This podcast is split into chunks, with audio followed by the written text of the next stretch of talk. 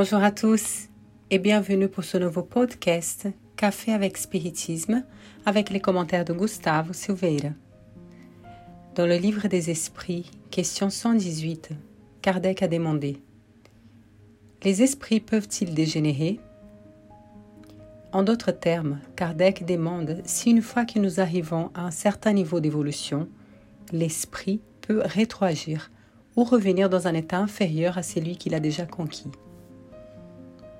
De la même façon, nous pourrions nous demander, après avoir incarné dans un corps humain, l'esprit pourrait-il s'incarner dans un corps animal? Celui-ci serait un exemple de dégénération. En cas d'affirmation, nous pouvons dire qu'après avoir une opposition d'esprit avec E majuscule, l'être pourrait revenir à être principe intelligent. Et donc les esprits répondent Non, à mesure qu'ils avancent, ils comprennent ce qui les éloignait de la perfection. Quand l'esprit a fini une épreuve, il a la science et il ne l'oublie pas. Il peut rester stationnaire, mais il ne rétrograde pas. En bref, les connaissances acquises à l'état spirituel dans lequel on est arrivé ne peuvent pas être perdues. Ce que l'esprit a vraiment appris et intériorisé ne se perd plus jamais mais la fin de la réponse retient notre attention. Selon les esprits, nous ne pouvons pas rétroagir dans l'évolution, mais nous pouvons éventuellement stationner dans un niveau d'évolution. Cela est intéressant parce que nous pourrions donc demander est-ce que c'est possible de stationner à perpétuité, rester toujours dans le même état évolutif? C'est une question que Kardec nous aide à répondre dans le livre des esprits, question 116. Y a-t-il des esprits qui resteront à perpétuité dans les rangs inférieurs? Et les esprits ont répondu Non, tous deviendront parfaits. Ils changent, mais c'est long, car comme nous l'avons dit une autre fois, un Père juste et miséricordieux ne peut bannir éternellement ses enfants. Tu voudrais donc que Dieu, si grand, si bon, si juste, fût pire que vous ne l'êtes vous-même? Ainsi, l'esprit peut rester pendant un certain temps, plus ou moins long, mais même cette interruption de processus d'évolution ne va pas durer éternellement. Par conséquent, il y aura un moment où l'esprit va forcément progresser et avancer. Cela, apparemment, est en conflit avec la question du libre arbitre. Serait-il possible que l'esprit pourrait choisir lui-même de rester dans le même rang évolutif? Qu'est-ce qui vous pousse vers l'évolution? D'abord, il est juste de considérer que le libre arbitre n'est pas absolu et la liberté de choix est directement proportionnelle au progrès de l'esprit. Plus on est pur, plus libre sera un esprit pour choisir. C'est pourquoi un esprit inférieur est moins libre qu'un esprit supérieur concernant la liberté de choisir. En seconde place, il est intéressant de rappeler le cas de Grégoire dans le livre Libération. André Louis raconte que Mathilde aurait identifié que Grégoire s'ennuyait du mal, ce qui est parfaitement compréhensible.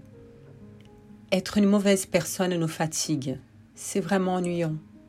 C'est peut-être pour cela que l'esprit reprend l'évolution.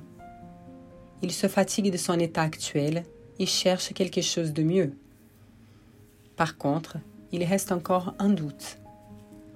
Qu'est-ce qu'il y a dans l'esprit qui lui cause la fatigue du mal? Et le stimule à aller chercher quelque chose au mieux. Pourquoi il est vraiment impossible de rester dans l'état d'ignorance pour toujours?